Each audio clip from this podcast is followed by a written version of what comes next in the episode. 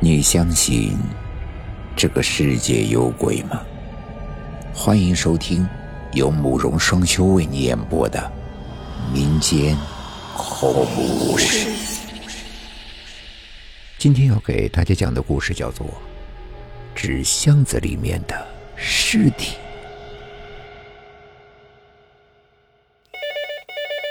小弟啊，去接个电话，我在忙，走不开。刘英正在厨房煮粥，此时铃声大作。姐，我也忙啊，走不开，你自己去接。客厅里传来电视机嘈杂的声响和弟弟的不耐烦。电话执着的响个不停。刘英无奈的关掉小炉子上的火，去客厅接电话。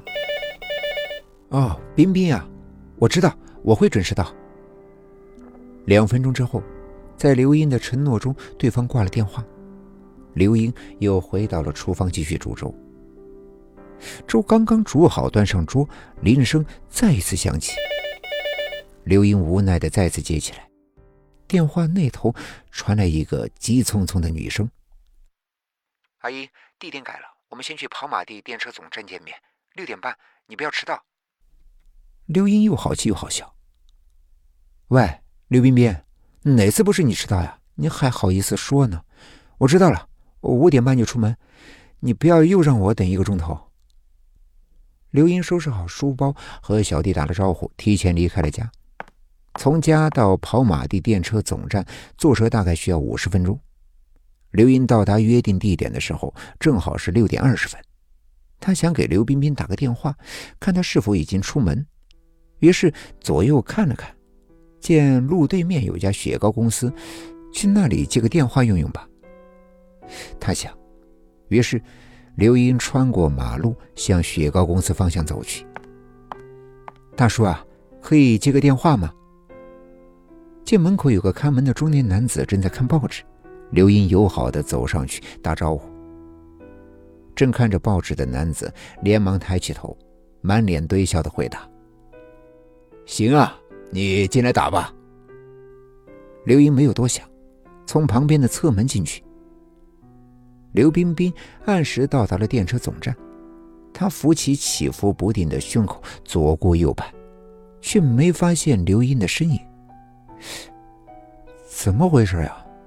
这阿英一向最准时的，今天怎么迟到了？刘冰冰独自纳闷。一个小时之后。刘彬彬仍然没有见到刘英的身影。他想，刘英会不会是报复他之前的姗姗来迟，故意约好时间却不出现？这么想着，他气呼呼的回到学校，打算去找刘英理论。清晨，阿康打开医院的卷闸门，发现门口放着一口纸箱，他不明所以。一大清早，是什么人把纸盒放在自己的店铺门口？他小心翼翼地打开纸箱，箱子里竟然躺着一具年轻的赤裸女尸。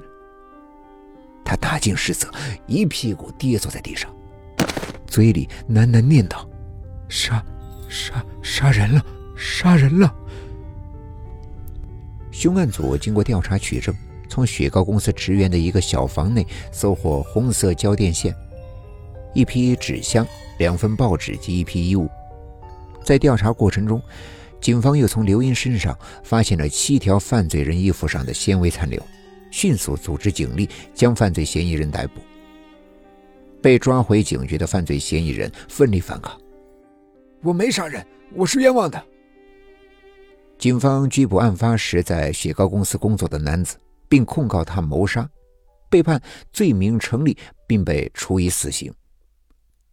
可此案至今仍有不少的疑点，纸盒上的纸印不是犯罪嫌疑人留下的，案发地点也找不到死者刘英的指纹，警方也一直找不到刘英的随身物品。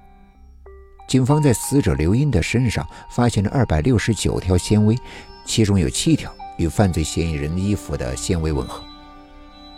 原来是犯罪嫌疑人的妻子为了和他离婚只是亲人将小女孩骗进了工厂内将其残忍的杀害并伪装成奸杀抛尸在一家医院的门口。为此她特地从家中取了丈夫的衣服纤维放在尸体上成功的诱导了警方和法官。今天的故事就讲到这里了祝你做个好梦。